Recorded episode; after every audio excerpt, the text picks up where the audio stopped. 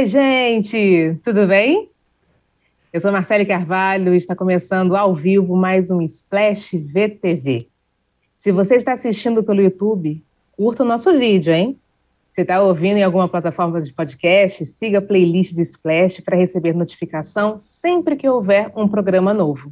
Ah, e deixe seu like, se inscreva no canal e podem chegar com os comentários no chat do YouTube. Bom, eu não estou sozinha, graças a Deus eu tenho a belíssima companhia das minhas parceiras, Aline Ramos e Cristina Padiglione. Chega mais, bem-vindas! Oi, Marcele! olá, Marcele! Olá, todos, todos e todas! Que bom tê-las aqui, nosso papo de terça-feira, e a gente tem muito assunto para conversar, hein? E a gente já vai logo começando com Jade Picon. Jade Picon, que depois de toda a polêmica sobre a escalação da, dela para a Travessia, né, a próxima novela da Glória Pérez, novela das nove, ela fincou realmente os dois pés na novela, né?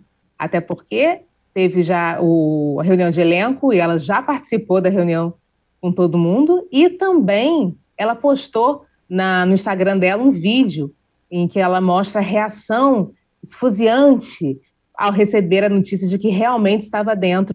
Eu queria saber de vocês, meninas, o que vocês acham é, a respeito dessa da, da escalação e, e, ela realmente agora está, né, na novela. Antes havia até uma uma ideia, uma possibilidade do, né, do sindicato entrar firme e não permitir que ela participasse da novela, mas Segundo a Folha de São Paulo, é, Hugo, Gro Hugo Gross, que é o presidente do SATED aqui do Rio de Janeiro, ele deu uma, uma declaração numa live que ele fez ontem, dizendo que eles forneceram uma autorização especial para que ela pudesse fazer somente esse trabalho.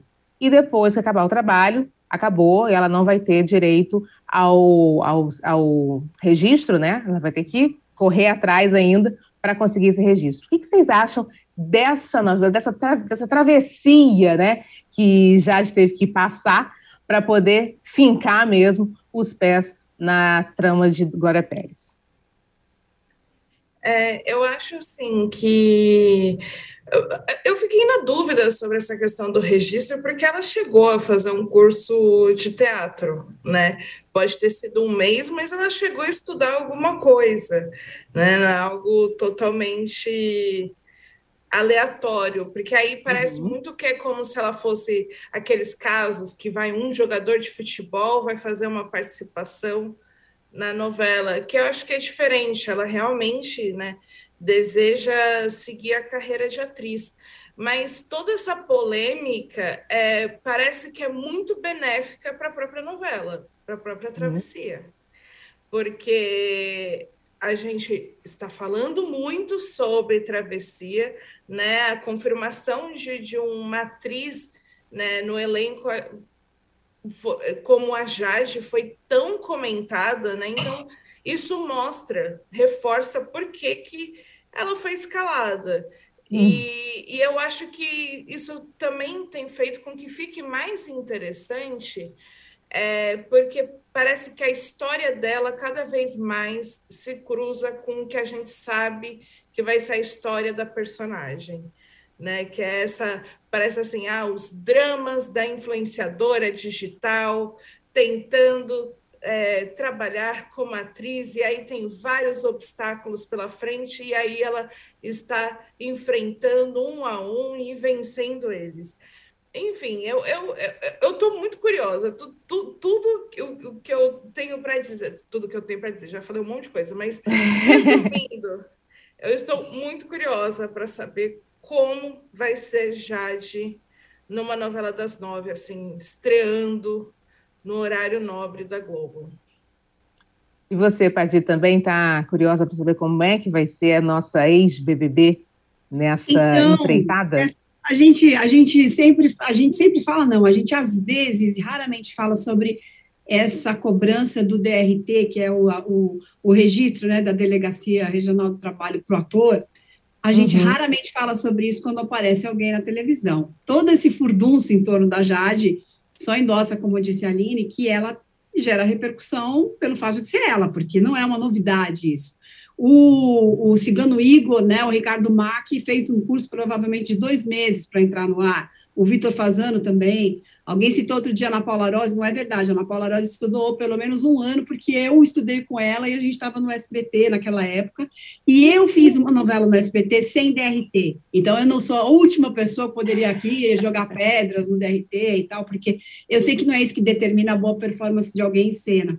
Mas hoje a gente tem, eu estou falando aí de um, né, estou falando de uma era pré-internet, que eu sou um pouco jurássica, mas uhum. assim, é, hoje a gente tem muito essa cobrança do, do, influenciador, porque existe uma mistura de valores, né? Então tem gente escalando o elenco com base em quantos seguidores tem o, o, a pessoa, e não com base no, no estofo dela realmente, se ele estudou ou não para fazer aquilo. Mas a verdade é que isso sempre aconteceu, a cobrança hoje é maior por isso, né? Porque tem essa confusão de valores, né? A pessoa vale pelo talento é, dramático dela ou ela vale pela pelo número de seguidores que ela carrega. Como a Jade tinha um tom muito monocórdico no, no, Big Brother, eu também vi atores dizendo que amam a Jade, mas que ela tem a expressividade de malface e tal. Mas não é a primeira vez, né? Assim, já aconteceu em, em outras ocasiões. Quase toda novela da Globo, se você pegar, acho que no Viva ainda tem os créditos originais, antigamente era mais comum, tinha uhum. um crédito do SATED lá, né, que é o Sindicato de Atores do, de Artistas do Rio de Janeiro, que dava uma força para é, resolver e regularizar a situação de quem não tinha condições de estar em cena é, profissionalmente, digamos assim. Então, sempre houve essa colaboração forte do Sindicato do Rio com a TV Globo, e eu acredito que se a menina quiser, ela vai batalhar, porque é isso, né? A gente está falando, a gente falou aqui do Ricardo Mack, que virou meio que um meme, né? Como um exemplo de um cara que não tinha vocação para aquilo, e a gente hoje sabe que ele não sobreviveu nesse meio, ele ficou só na memória daquela figura. Então, se a pessoa quiser ficar, ela vai é, é, mergulhar de cabeça nisso e saber se ela tem vocação ou não, se ela é um cigano Igor se ela veio para fazer ela mesma uma vez só e não voltar mais. Está é, tá na mão dela, mas acho que a gente não tem como julgar isso, né? A gente fica muito abalado por essa percepção de valores equivocados, assim, se ela está lá pelo número de seguidores ou se ela está lá para e é o que a Aline falou, já está fazendo voar na novela, né? Já, já, já causou um rumor ali em torno. E Glória Pérez adora uma polêmica, uma controvérsia e tal. Então, faz parte do show, eu acho.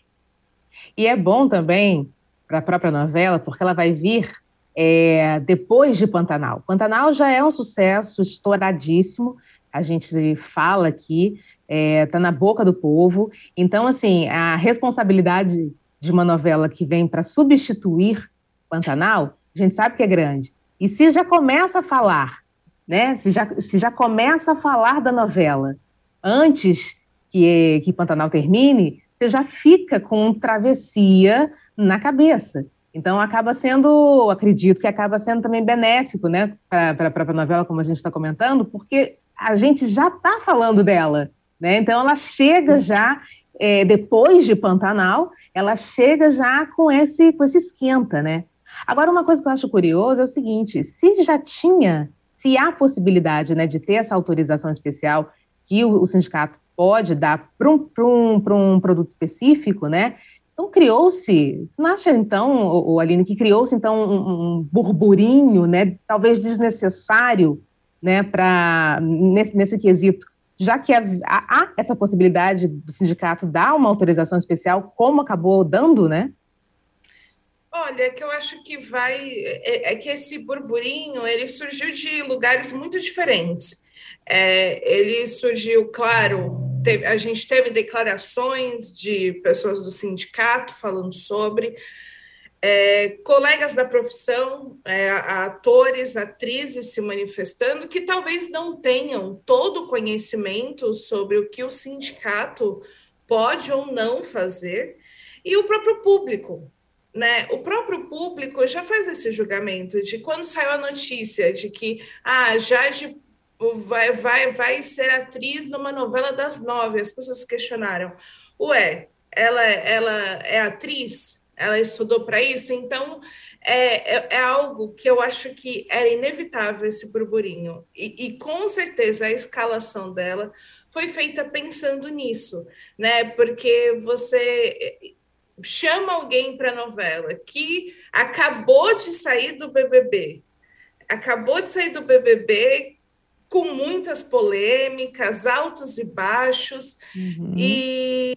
e que gera esse interesse no público, porque é o ponto, por mais que as pessoas critiquem, elas querem saber elas estão curiosas, elas querem opinar. Não é o ponto que ela passa despercebido. Então, eu acho que até esse burburinho era um pouquinho esperado. Né? Tudo bem que depois dessa confusão toda veio a, a informação de que a Grazi né, tenha sido escalada para fazer uhum. a mãe da Jade e tentar atenuar aí um pouco as críticas. Mas tudo isso faz com que a história fique melhor ainda. É, é, é, isso, é, é essa percepção que eu tenho, que qualquer pessoa que não é ator de formação agora e que, e que é ex-BBB e é famoso de alguma forma, for atuar numa novela, o pessoal vai questionar. Se fosse num filme, não ia questionar. Mas como é a novela das nove, vai todo mundo falar, todo mundo, não tem escapatória. E essa, essa, essa escalação da Grazi é uma coisa meio genial, né? Vamos dizer, porque é, um, é uma maneira de dizer, olha, eu também comecei assim, né? É, é um processo, a mãe da. É, é muito simbólico, é que seja a Grazi, mas é, que começou desse jeito e começou também levando muita paulada, né? Já falou sobre isso várias vezes, que tinha gente torcendo para ela tropeçar em cena, assim. Então faz parte do show. Exatamente. E é, a gente está falando aqui que as pessoas vão ficar com essa curiosidade também, já tem aqui nos comentários, né? É, o Alessandro Camargo. É, só gera cada vez mais expectativa em torno da novela. O Edivaldo Calabrese. Glória Pérez tem histórico de fazer isso mesmo.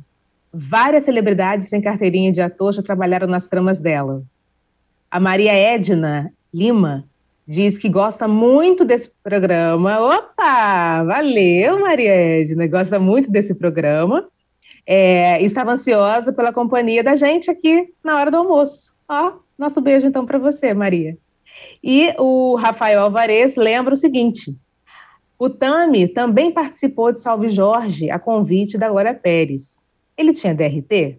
Acho que a Jade, a atriz de única atuação, vai ser, vai ser fogo de palha. Será, Rafael? A gente, né, só conferindo para ver mesmo. É, Bom, gente. Vai, só uma notícia como vai ser uma obra aberta, porque a, a, a gente não vai estar tá mais, eu espero, né, que a gente não volte até aquela, aquele adiantamento imposto pela pandemia. A atuação dela também vai determinar o espaço que ela vai ter. Se ela se sair bem, ela vai ganhar espaço. Se não se sair, vai ficar na gaveta e tal, tudo bem. Exatamente. Tudo, tudo realmente é o interesse e, e é o, obviamente, aliado ao talento e a, e a força de vontade, a vontade de, né, de, de continuar, né? Você vê a Grazi, né? A gente está citando aqui mesmo. Hoje ela é uma, uma, uma, atriz incrível, mas ela batalhou, ela foi atrás, ela correu, né, né, estudou. Então, assim, começar de um jeito e terminar de um de outro jeito, né? Ou saindo de cena ou sendo ovacionada, realmente depende muito do que a pessoa quer trilhar no caminho dela, né? Bom, é, tem um outro assunto aqui que eu, a gente estava é, conversando e tal, comentando, eu acho bem interessante a gente botar na roda aqui, é, que seria um, um teminha chamado Em Família, né? Porque se a gente observar o, o remake de Pantanal, né? Ele é escrito por quem? Pelo Bruno Luperi, que é neto de Benedito Rui Barbosa. Observando as novelas, né, de, do SBT, a Iris Abravanel, ela é autora há mais de que 10 anos, se não me engano, das novelas, é, das novelas de Pantanal, novelas de Pantanal, das novelas do SBT. E tem a Cristiane Cardoso, que é filha do Edir Macedo, né, na Record, que é diretora de dramaturgia. Bom, a gente olhando assim, né, tudo em família. Padir, uma perguntinha. Nepotismo na teledramaturgia funciona?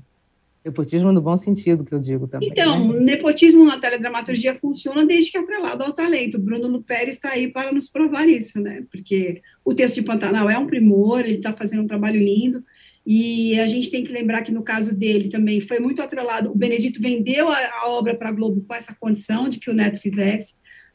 E o, e o próprio Bruno é, tem um, um, trabalho muito é, é, de acompanhamento do avô, e não é a primeira novela, fez Velho Chico e tal. É, Iris Abravanel, no SBT, a gente vê assim, né, a dramaturgia atrai o, o, o, atrai um pouco né, essa, essa coisa da herança, do legado, do, de deixar para alguém e tal. A gente tem muita gente na teledramaturgia que funciona, que é filho de alguém que é, que é incrivelmente incrível, né? Cássio uhum. Cabos Mendes é um ator incrível, o pai foi o primeiro diretor de teledramaturgia da, da, da América, de uma TV na América Latina, da Tupi, está aí até hoje, e, e, é um, e é um ator assim com, com é, que, que não usa muletas cênicas, que não usa mil recursos, mas que está sempre em cena e sempre muito agradável. Então é, pode funcionar e pode não funcionar. No caso do Bruno funciona. No caso da Dona Iris, eu acho que ela chegou com uma carga de é, dramaturga, querendo fazer participar daquilo, acrescentou a, a, ao SBT a percepção de que a novela infanto-juvenil é um caminho é, bacana, mas uhum. tanto no caso do Bruno como no caso de Iris, eles trabalham muito em respeito com uma grande equipe de profissionais. O que está acontecendo no caso da Cristiane Cardoso que é um nome mais recente nessa seara, é que ela, é, é, de repente, é, fez questão de trazer pessoas da confiança dela, não necessariamente gabaritadas, para essa missão de fazer dramaturgia numa rede do tamanho da Record.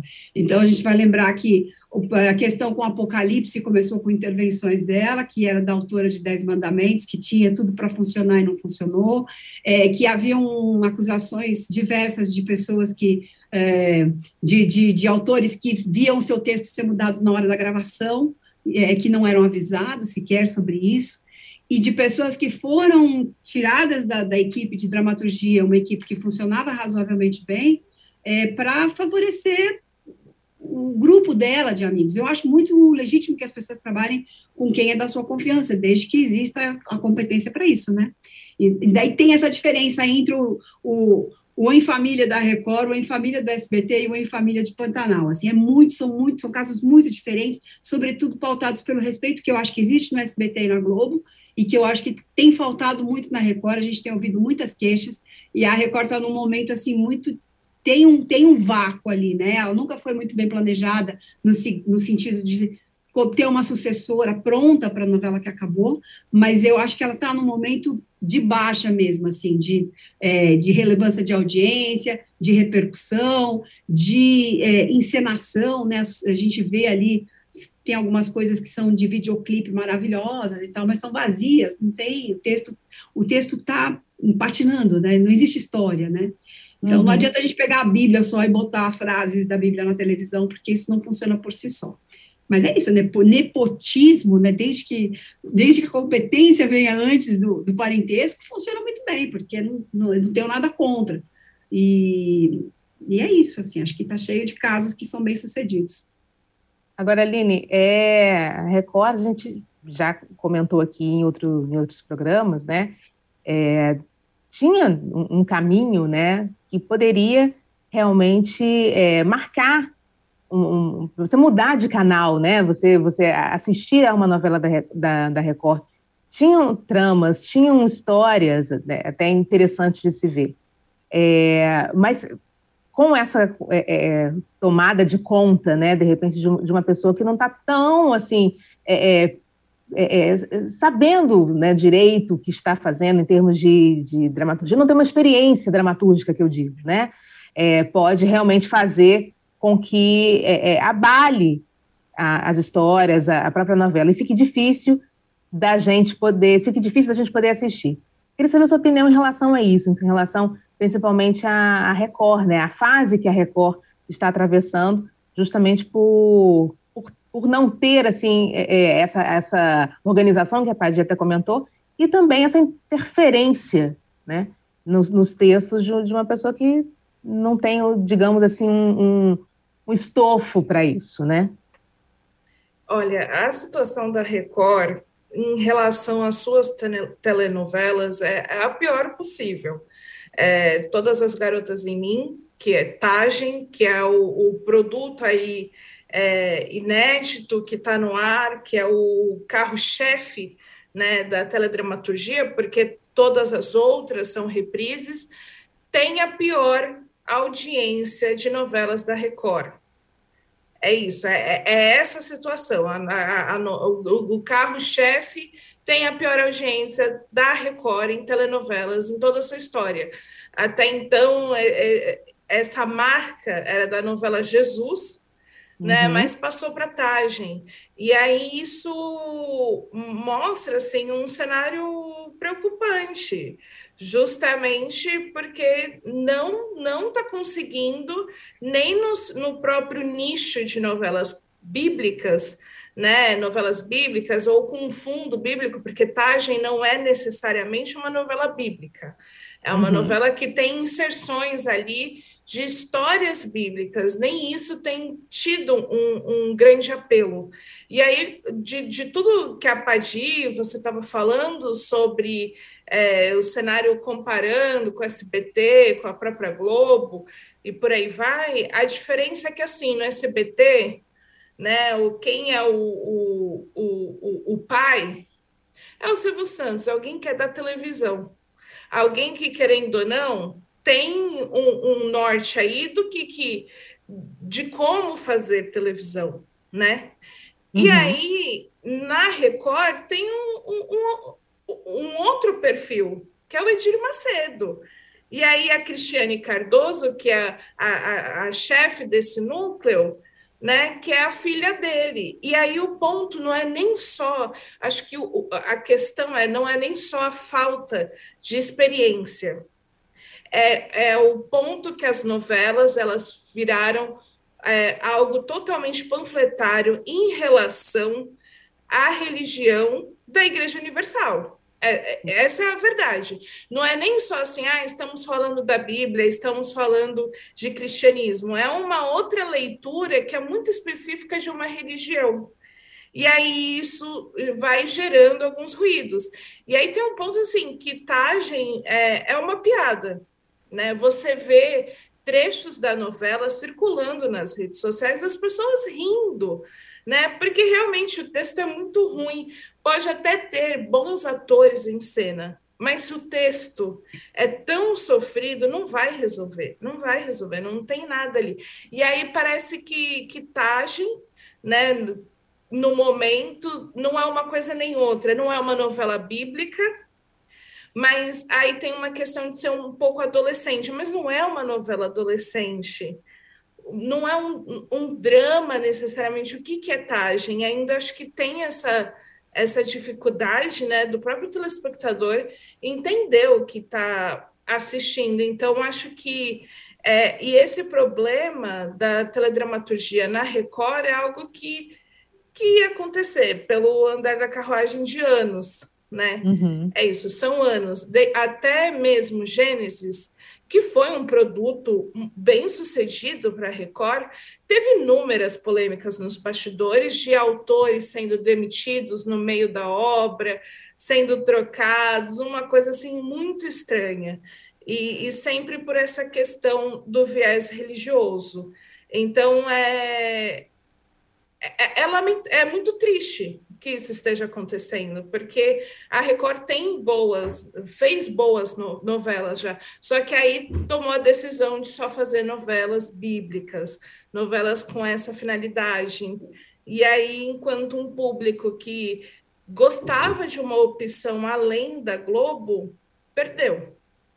perdeu Mas você, você vê que mesmo as novelas bíblicas anteriores, elas conseguiam ter um, um, elas conseguiam chegar ao seu, né, à sua finalidade, que era de serem bem vistas, né?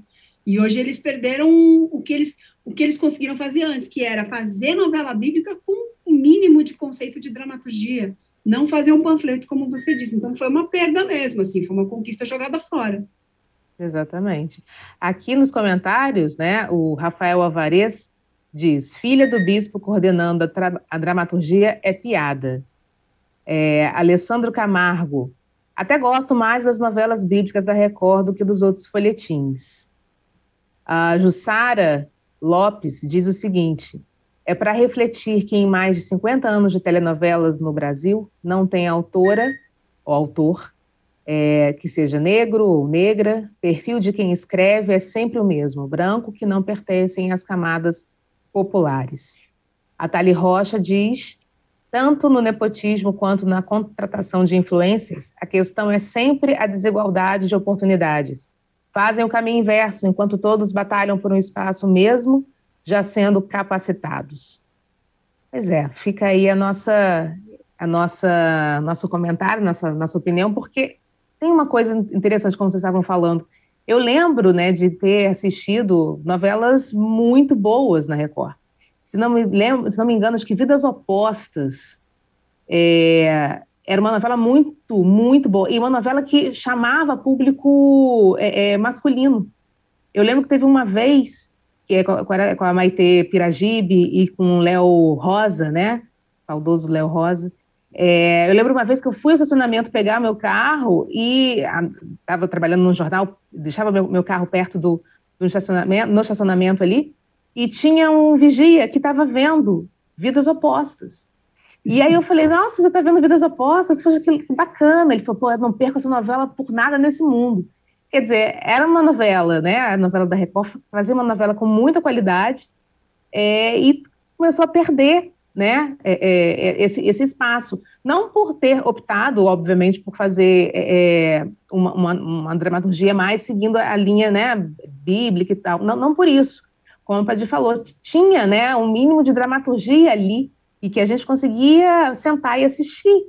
Hoje em dia está difícil, né? Está muito panfletário realmente e está muito difícil essa, essa interferência que parece ser estou interferindo porque eu tenho poder para interferir, sabe?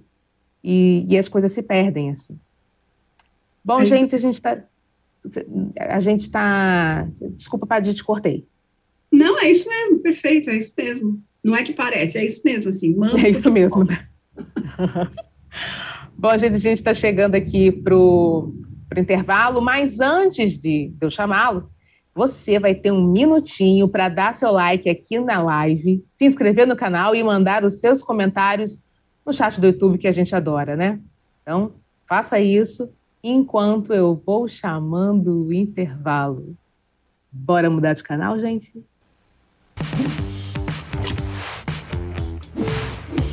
Eu e meu querido amigo Juca Kifuri vamos estar mais uma vez juntos em Nova Empreitada. Todas as terças-feiras, às três horas da tarde, José Trajano e eu estaremos aqui para discutir os fatos da semana. Já estivemos juntos no Cartão Verde, lá na Cultura, lá atrás, no Linha de Passe, também há algum tempo atrás, mas agora vamos estar no Cartão Vermelho e aqui no UOL. E com uma novidade, não vamos falar só de esporte temos liberdade completa para falar de música, de literatura, de política, do dia a dia, dos acontecimentos. E para darmos cartão vermelho, direto, sem amarelo, para todos os deslizes. Para quem sair fora da linha, segundo o nosso ponto de vista. Toda terça-feira, 3 horas da tarde, no canal UOL e nas principais plataformas de podcast.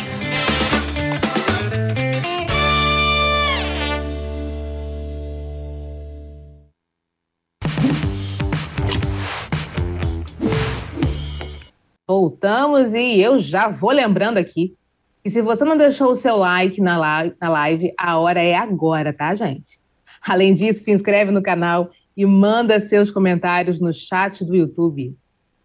Vem cá, esqueci de falar uma coisinha rapidinha. Padir, estão perguntando aqui qual foi a novela que você participou. Ah, eu não o, falei, né?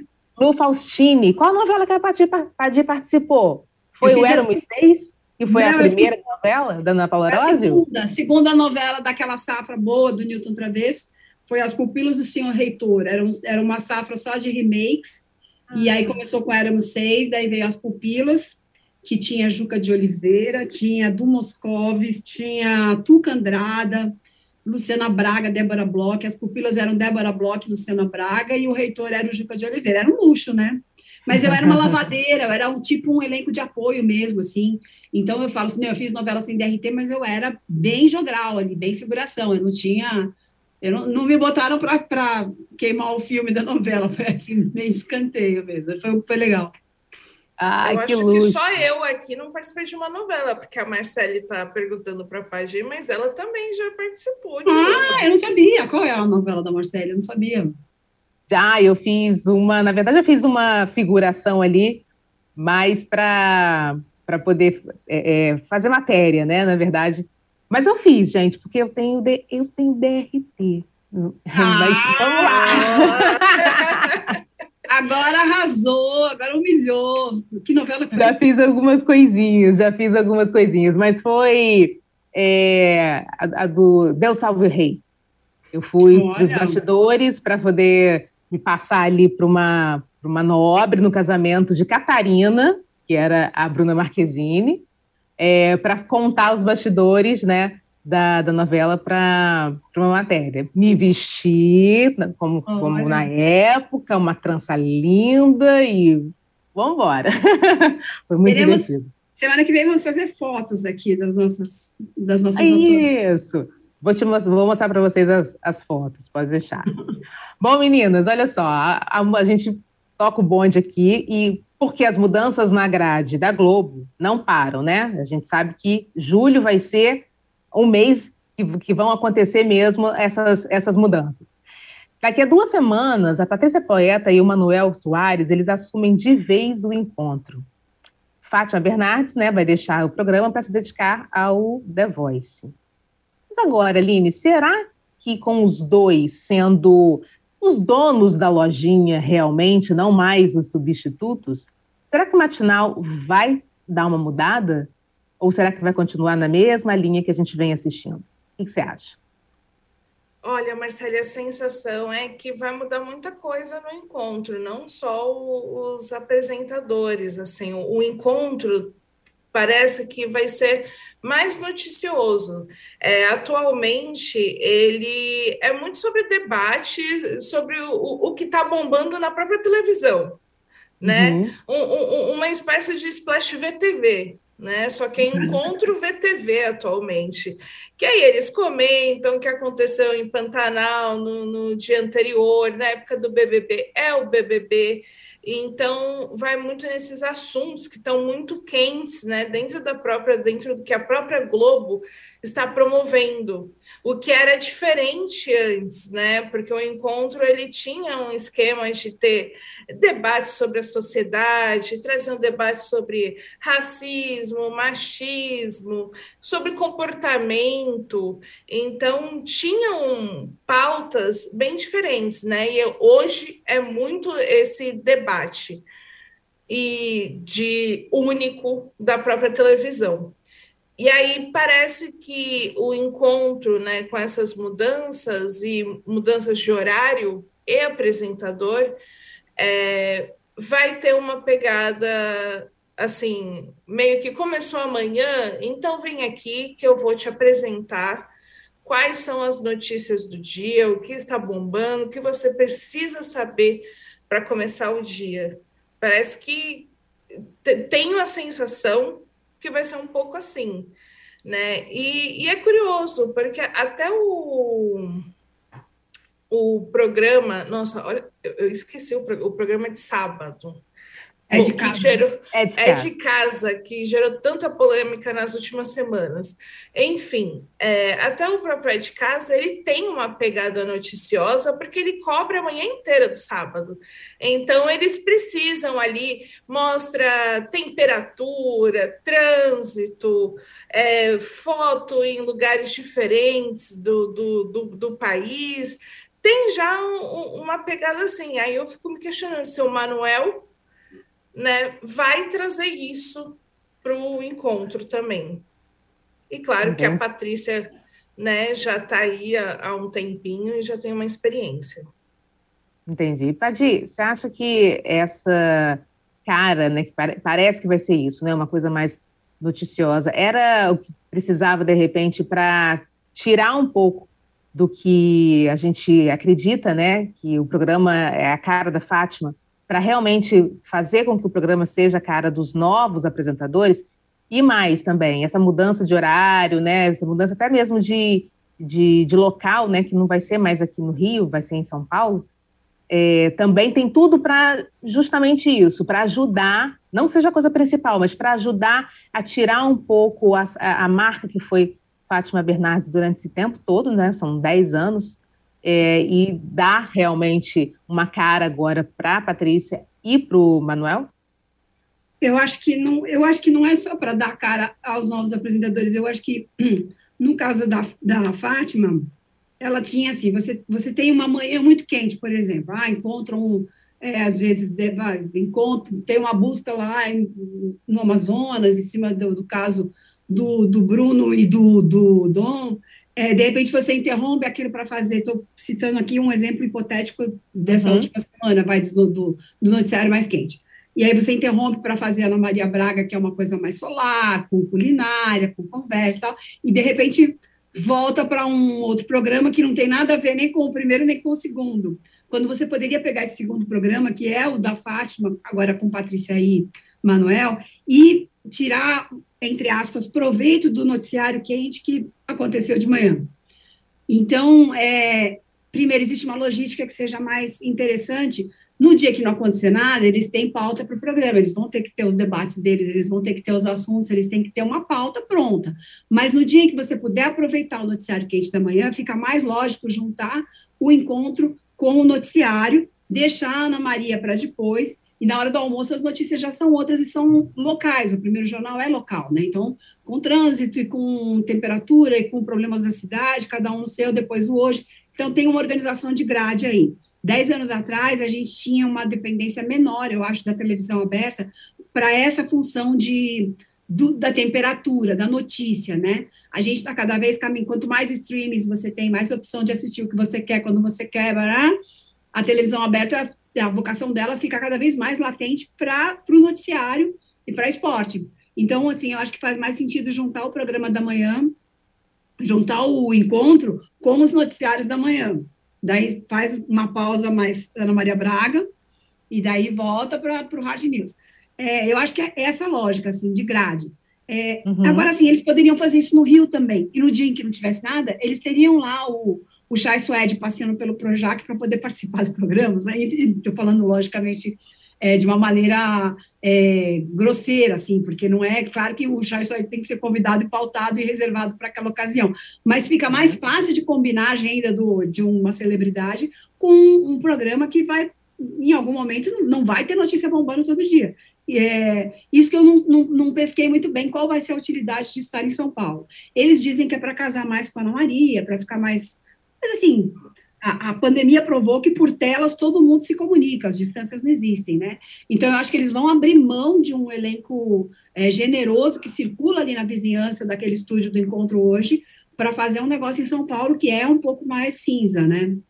Uhum. Que é mais noticiário, que e provavelmente, assim, as notícias da manhã que bombam, que tem temperatura, quase nunca são boas, né? Então, eu é, quero ver esse equilíbrio, assim, como é que vão fazer o sofá com notícia que nem sempre é agradável e tirar um proveito melhor disso. É, e até isso que eu ia perguntar também, é, que, vocês, é tudo conjecturas, é óbvio, a gente tem que esperar para ver o que, que vai de fato acontecer, como é que vai ser a reação do público, mas vocês acreditam que o público, num primeiro momento, possa é, estranhar, possa achar estranho, é, né, possa achar estranho essa, essa configuração, essa, esse, essa nova, esse novo caminho, né, que de repente o encontro vai, vai tomar, justamente por isso, assim, por, por 10 anos, foi, né, uma coisa muito mais, mais leve, né, teve, né, tinha lá os debates, ok, mas era uma, uma coisa, um, um programa um pouco mais, mais solar, assim.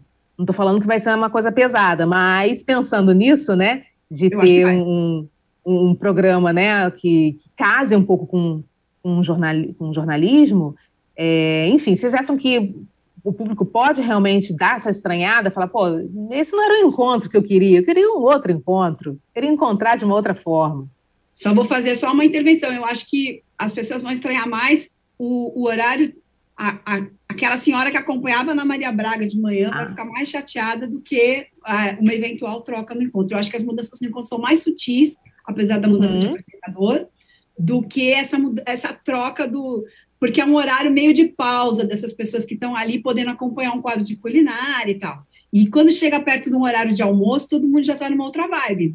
Então, acho que o estranhamento maior vai ser com a Ana Maria mesmo. Desculpa, e você? Não, eu ia falar exatamente isso, que eu acho que o estranhamento é na Ana, com o horário da Ana Maria, porque é uma tradição, Né? É uma tradição muito marcada, tanto é que até o BBB a gente já se acostumou. A pessoa é eliminada e vai tomar café da manhã com a Ana Maria. Agora, começando 11 horas da manhã, não é mais café da manhã? Não. Né? O, o, o que, que é? Enfim, é um brunch. E, é, vai ser um brunch, que não é um almoço nem um lanche, nem, nem é. um café nem, nem almoço vai ficar mais chique. E, e, tem um ponto também que eu encontro com as mudanças né, dos últimos tempos, ele já perdeu um pouco a cara dele, já não se sabe mais exatamente o que é o encontro, com as constantes folgas da Fátima, né? Você não é mais um encontro com a Fátima, vamos ver quem é o apresentador que está ali hoje. Então, eu sinto que o, o, público já está já tá se despedindo do que, que é o encontro hoje. Agora, da Ana Maria vai, vai mexer em rotina de gente que está acostumada com a rotina da televisão. Aí, aí vai ter reclamação. Sem dúvida. A Daniela Arouxa da Silva, vou pegar os comentários aqui, gente. Casa perfeito. É, encontro sem Fátima Domingão sem Faustão, e assim segue. Olha, senti realmente uma dorzinha no peito da Daniela Aruxa da Silva, hein? O Lu Faustini disse: Eu adoro o Manuel e a Patrícia apresentando o encontro. E o Akeito Almeida, resumindo, o encontro será um Fala Brasil gourmet, gourmetiza, gourmetizado. Gourmetizado e não consegui falar essa palavra, gente. Me ajuda. Gourmetizado. Valeu. Mas, o, mas é eu acho que a função desses programas da manhã é sempre essa, é tentar a se aproveitar do noticiário quente, porque antigamente a gente tinha infantis, o SBT foi a última emissora a abandonar essa, esse segmento, que não podia fazer merchandising mais, então também não podia, às vezes, ter uma audiência, mas não tinha faturamento. E, uhum. e no, no ao vivo, tanto no caso do Fala Brasil, no caso do Encontro, você consegue abraçar as pautas do dia, né, de alguma forma. E não tem um formato engessado. O cara tá ali, é um apresentador com, com jogo de cintura entre telejornal e entretenimento, e ele é capaz de chamar um repórter, ele bater uma bola e explicar o que está acontecendo, caiu um prédio, aconteceu não sei o quê, alguém morreu. Então, tudo isso é aproveitado de uma maneira melhor, e eles, ele, além de tudo, eles faturam, porque no infantil não conseguia fazer isso, né? O encontro saiu de cena justamente cobrindo a faixa infantil que, que deixou de existir na Globo 10 anos atrás. Né? Exatamente. Mas a gente né, vai ter que é, vai ter que estrear para a gente ver realmente né, o, que, o que, que vai acontecer, todas as reações, a gente está sempre de, de olho nisso. Como também a gente não perde um capítulo de Pantanal, e vocês acharam que a gente não iria falar, né, de Pantanal. Ah, é ruim, hein? Não tem como passar batido por esse sucesso. E o que vem chamando a nossa atenção, gente, é o comportamento da Zuleika. Desde que ela apareceu, a gente vem observando, observando essa mulher, como é que ela age com o Tenório, como é que ela se mostra né, e se posta dentro dessa relação. É uma mulher tão autossuficiente, não depende daquele marido. Então, o que ela está fazendo com ele, afinal? Vocês podem ter assim uma ideia, gente, de quem é a Zuleika e o que, que ela faz com aquele tenório, gente? Vai, Padir, o que, que, você, que, que você acha disso? Não, é essa pergunta, né? Você fala assim, para que você quer um cara desses, né? É. Que não está presente, que não está presente no, com os filhos. Agora, nos últimos dois capítulos, houve vários diálogos dos, dos três meninos dizendo que ele nunca foi a, um, a, uma festa de escola, ele nunca veio a um aniversário. Então, ele é realmente um pai ausente que aparece de corpo presente ali naquele apartamento a, a cada temporada, mas a, a presença dele na, no, no, nos momentos importantes dos filhos, realmente nunca houve. Ontem apareceu, acho que foi a primeira vez que apareceu um texto um, que, que um, o caçula levanta a história do racismo. Ele uhum. não, ele tem vergonha da gente porque nós somos negros e tal. Então, mas aí você essa mulher Zuleika, que cria esses meninos de uma maneira tão independente, que sabem onde é o sabão da máquina de lavar e cada um cuida das suas coisas, e ela tem a sua vida, e ela não precisa desse homem para nada, e ela cria os filhos para serem independentes e não dependerem de ninguém, você pergunta o que Zuleika está fazendo com esse sujeito, que não é possível que, por mais diferente que ele pareça ali do que ele é na fazenda, é, ele não é tão diferente assim. Você não demora 30 anos para descobrir que aquela não é exatamente aquela pessoa. Então, ela sabe quem é esse cara. É, e assim, já houve denúncias públicas desse personagem, ele está enroscado ali na, em questões de, de grilagem de terra, e né, ela está com o CPF preso e não sabe por quê. Uhum. Quer dizer, tem, um, tem uma idiotice paradoxal na Zuleika, né, que a gente ainda não entendeu. Eu acho que ela esconde um cadáver na geladeira para além da questão do filho, né? Porque o menino não é filho dele, ele é filho de um, de um estupro, que ela não teria tido coragem de falar sobre isso, é uma coisa muito comum. É, uhum. Você envergonhar de ser a vítima, né? A gente está tentando romper essa barreira, mas ainda é muito forte isso. Então, ela, ele fez um favor de assumir esse filho, mas assim, há quanto tempo que existe isso? Assim, você fica uma vida pendurada no cara desses por causa de. Eu não sei qual é o segredo de Zuleika, eu não sei qual é o cadáver que ela esconde. E será que ela esconde mesmo, Aline? O que, que você acha também? É estranho, né? Essa, essa, o comportamento dela dentro dessa relação. Não, só pode ter alguma coisa. Eu sinto que o grande mistério de Pantanal atualmente é qual é o segredo de Zuleika que explica esse relacionamento com o Tenório. Porque uma coisa é a gente acompanhar a, a Bruaca ali, né, que é uma mulher que que, que, tinha muitos valores, que era muito presa ao marido, à figura do homem dentro de casa, e que está se despertando. Isso parece, parece uma história crível, né? Uhum. Que você consegue imaginar mulheres que passaram por isso, conhece até mulheres que passaram por isso. Só que é muito curioso, porque ao mesmo tempo que eu fico me questionando, eu falei, não, não é possível que uma mulher como a Zuleika esteja nessa posição com o Tenório. E aí tem gente que fala, não, Aline, é possível sim.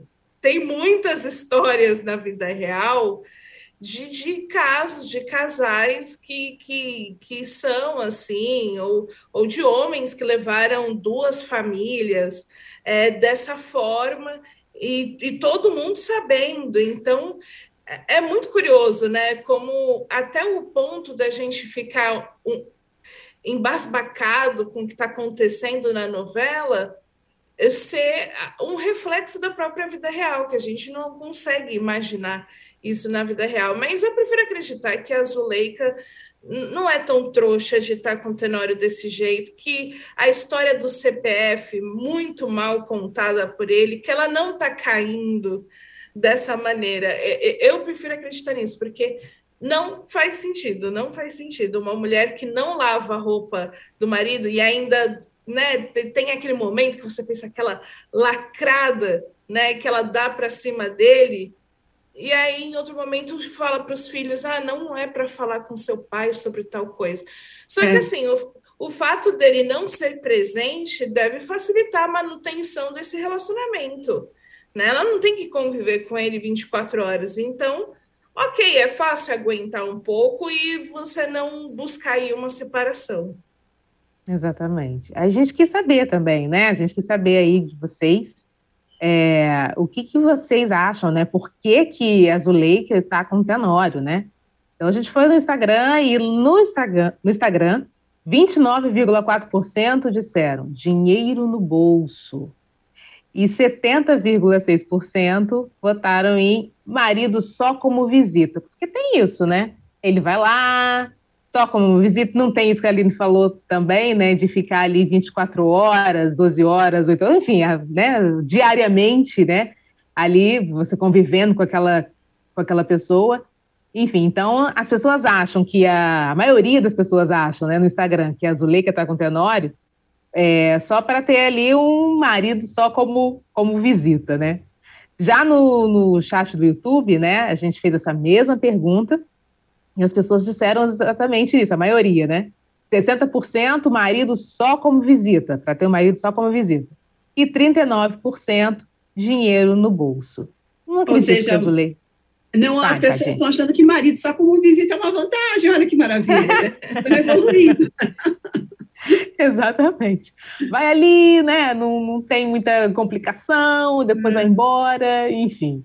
É claro que a gente faz aqui uma grande, né, de uma graça, mas, como bem a falou, existem né, casos e, e, e situações em que a gente é, se pergunta por que, que o fulano está com o ciclano, já que não depende, digamos, né, financeiramente. De repente é uma dependência de sentimento, uma dependência de amor, hum, aí vai de caso a caso, né? Bom, gente, vamos fazer o nosso giro para a gente saber o que está rolando nas outras, é, nos outros canais. E a Aline, ela está trazendo uma novidade, Aline, para matar nossa saudade de Paulo Gustavo. Um filme inédito que será lançado pelo Prime Video, é, o streaming da Amazon. Fala um pouquinho, Aline, como é que vai ser esse filme? Vai trazer o quê? Coraçãozinho, né? Já está aqui saudoso já. Nossa, principalmente hoje, que faz nove anos que estreou Minha Mãe é uma Peça. Enfim, é, essa, esse filme ele começou a ser gravado antes do Paulo Gustavo morrer. E ele é um filme basicamente assim que conta a história dele com a mãe dele e como a mãe dele se tornou um, uma personagem aí da, do seu trabalho né, e da sua vida. Então, já tem é, vários, vários atores consagrados que liberaram as imagens, outros estão liberando, mas o filme vai contar com imagens dele em turnê, né, imagens inéditas. Então, acho que é um registro muito legal da história de alguém que foi muito importante para a televisão. Sem dúvida nenhuma. E a Padir vem com Todas as Flores, que é a nova novela do João Emanuel Carneiro, que será exibida na Globoplay. Começa a ser gravada em julho. E vem cá, Padir. Fábio Assunção, amante de Regina Casé. Como é que vai ser Não isso? É? Não é um par inusitado, eu achei um par bem inusitado, tanto que eu achei que a novela sofreu várias trocas de elenco, né? E eu falei, de repente não vai ser isso, mas é isso mesmo. Eles vão ser Zoé, que é a personagem dela, é a vilã, grande malvada da história, e ela tem um, ela, ela meio que manipula, ela meio que ele quer, é, é ela manipula ele até hoje, ela arrumou um casamento rico para ele e ela é uma amante, ela tem uma relação é, de amor com ele, ele e ele casado com Guiomar, que aliás é o nome de minha mãe, mas Guiomar na história é Ana Beatriz Nogueira, que está ótima, graças a Deus, e acho que vai ser um trio bem interessante, assim, né?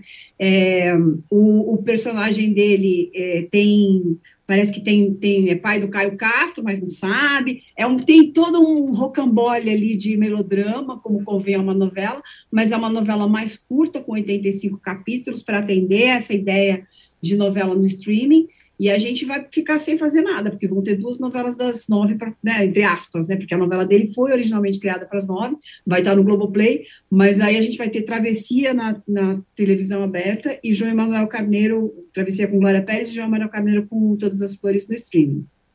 É, vai ser difícil, né, se dividir aí. Começa, as duas começam a gravar em julho, vai ser simultâneo, acho que eles vão gravar até ali naqueles estúdios novos e tal, então vai ser um babadão industrial ali, uma produção em série boa. Muito bom. E eu destaco a produção da série Os Outros, também do Globoplay, é, com um, um adendinho aí para o Eduardo Steiblish, que ele vai fazer um papel diferente do que a gente está acostumado a ver, né? Ele que saiu aí, foi destaque do, no humor, no, no, no, Pânico, na TV, ele vai ser um vilão, vai ser um ex-policial de passado muito duvidoso, que vai aproveitar a guerra entre os vizinhos para tirar proveito. A série ela é um drama, ela é escrita pelo mesmo autor de Sob Pressão, o Lucas Paraíso. Está é, tá sendo gravada aqui no Rio de Janeiro, com 12 episódios, mas a previsão é para 2023. Traz também a Adriana Esteves, a Drica Moraes e a Maeve Jenkins como principais, né? Como os protagonistas. Bom, vamos para o melhores e piores da semana, começando com os melhores. Aline. Olha, o meu melhor, ele, ele é surpreendente porque ele vai para o Power Couple. Hum. É... Enfim, o Power Couple teve uma prova, né? Nessa segunda, foi exibida nessa segunda-feira que é uma das coisas mais gostosas de assistir na televisão, de tão inesperado, tão surpreendente que é. Eles fizeram uma prova de honestidade com os homens né, que estavam participando do reality, que era basicamente assim: você eles estavam ali respondendo perguntas e simulavam que estava tendo uma falha técnica e uma voz soprava as respostas corretas para quem estava participando da prova, né? E aí no final vencia a prova, concluía a prova quem denunciava que tinha falha técnica, que estava recebendo as informações. Quem ficava quietinho, fingindo que estava recebendo, que, que não estava recebendo as respostas, perdia a prova. E aí isso gerou uma série de dramas, de, algo assim gostoso de assistir, né? Foi é, é algo, o Campo passou por altos e baixos, mas isso assim deu um, uma luz né? Que é o tipo de coisa que é, é, é mostrando a produção fazendo algo que gera uma conversa diferente dentro da própria casa, que foi isso que aconteceu. Muito bom. Padi? Muito bom, muito bom, muito boa ideia. É, eu vou ficar, eu vou, eu não vou ser surpreendente, vou ficar com o Gabriel Sáter e Pantanal, eu vou ficar com esse cramulhão do, do, do Trindade, né? Essa história, esse texto é, é delicioso e ele está fazendo uma coisa muito boa, aquela, aquele olhar sorumbático de quem baixa uma entidade e ele começa a falar coisas e a maneira como os outros personagens se fiam no que ele fala, porque uhum. ele está falando, na verdade, de uma entidade que poderia ser Deus, mas é o diabo. E as pessoas confiam a qualquer entidade que possa é, promover a sorte ou acertar o destino delas, essa confiança, né? Independentemente de ser um cramulhão. Então, o texto dá essa abertura. Você fala assim, mas ele podia estar falando de Deus, né? E ele está falando. E as pessoas, não, mas o que, eu tenho que fazer para esse cara me ajudar? E é isso, assim, né? Elas estão. Elas, é, o desespero de quem está do lado é, em um momento de, de angústia, né? Precisando de uma mão, tanto faz se é Deus ou o diabo, né? Ele acaba, ele acaba jogando muito com essas palavras e o desempenho do Gabriel tá maravilhoso, assim, então vou ficar com ele. Tá mesmo. E eu fico com a volta do troféu imprensa. Ai, que saudade, que saudade disso. Padi estava lá na bancada, linda, linda. é necessário, viu? Era necessário primeiro ver Silvio Santos ali, né, mais num, num outro contexto, ali num outro programa. Eu sou super fã dele, gosto de vê-lo ali atuando.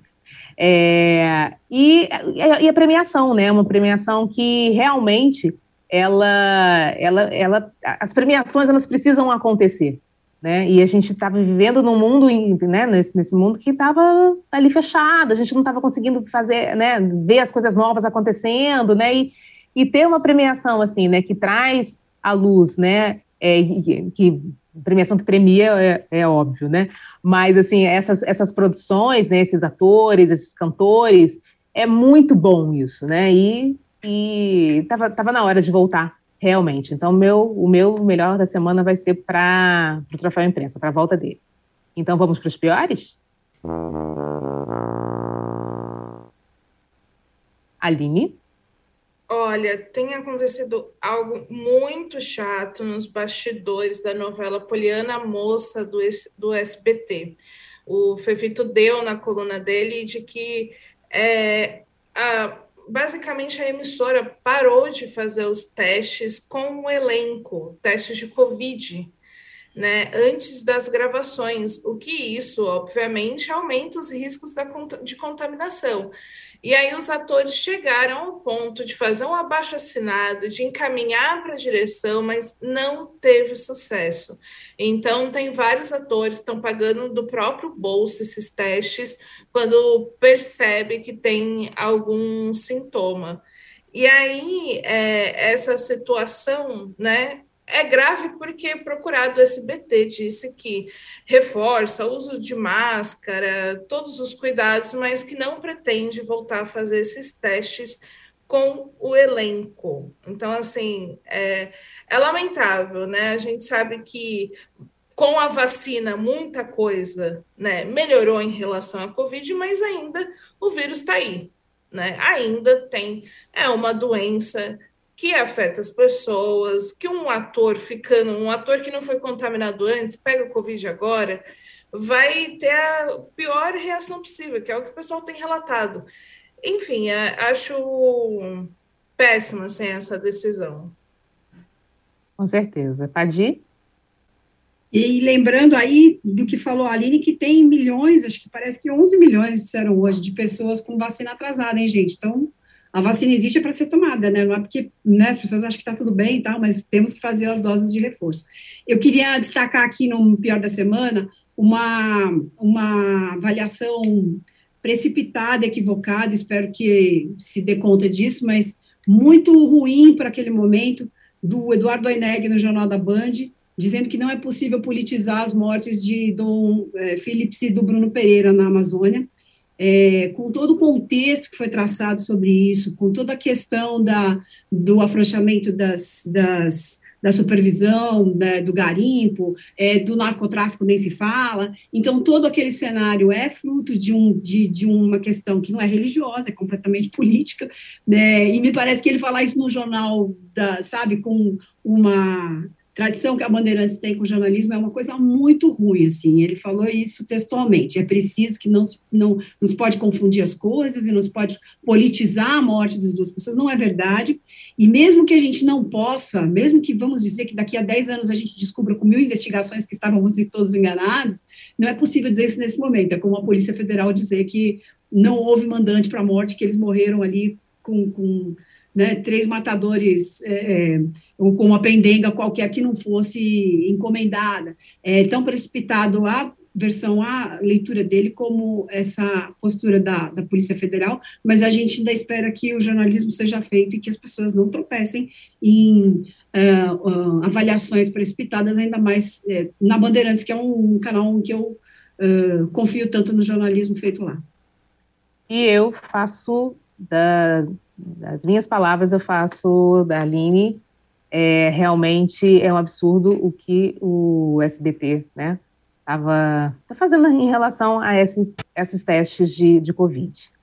É, bem, a gente está correndinho agora para o final. Lembrando que tem Central é, é, Splash hoje, né, Aline? Às 18 Isso. horas. Lembrando disso, todo mundo ligadinho lá. E também, se você não deixou seu like aqui na live, deixa antes de ir embora, Além disso, se inscreve no canal para poder participar do nosso chat sempre tão fiel ali. Bom, gente, a gente está chegando ao fim, correndinho, correndinho, viu? Terça-feira que vem a gente volta. Muito obrigada pela audiência. Um beijo grande. Tchau, meninas. Obrigada pela companhia, sempre maravilhosa. Até obrigada. terça, gente. Beijo. Tchauzinho.